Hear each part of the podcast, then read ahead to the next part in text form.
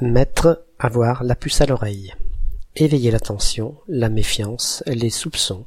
Avoir l'attention éveillée, se douter de quelque chose ou se méfier de quelqu'un. Cette expression a changé de sens au cours des siècles. Elle est attestée pour la première fois au XIIIe sous la forme mettre la puce en l'oreille, à une époque où les petits parasites pullulaient, quel que soit le niveau social de leur hôte, et où les tourments qu'ils provoquaient occupaient les esprits et les mains.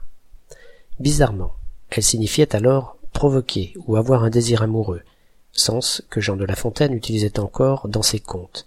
Fille qui pense à son amant absent toute la nuit, dit-on, à la puce à l'oreille.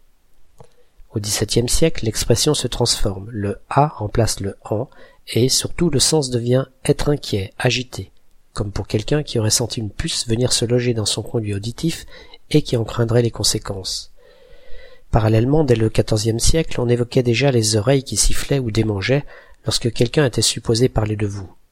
C'est probablement l'association de ces bizarres démangeaisons, méfiez-vous, quelqu'un dit du mal de vous, et de l'inquiétude de quelqu'un ayant la puce à l'oreille qui a donné le sens moderne de cette expression.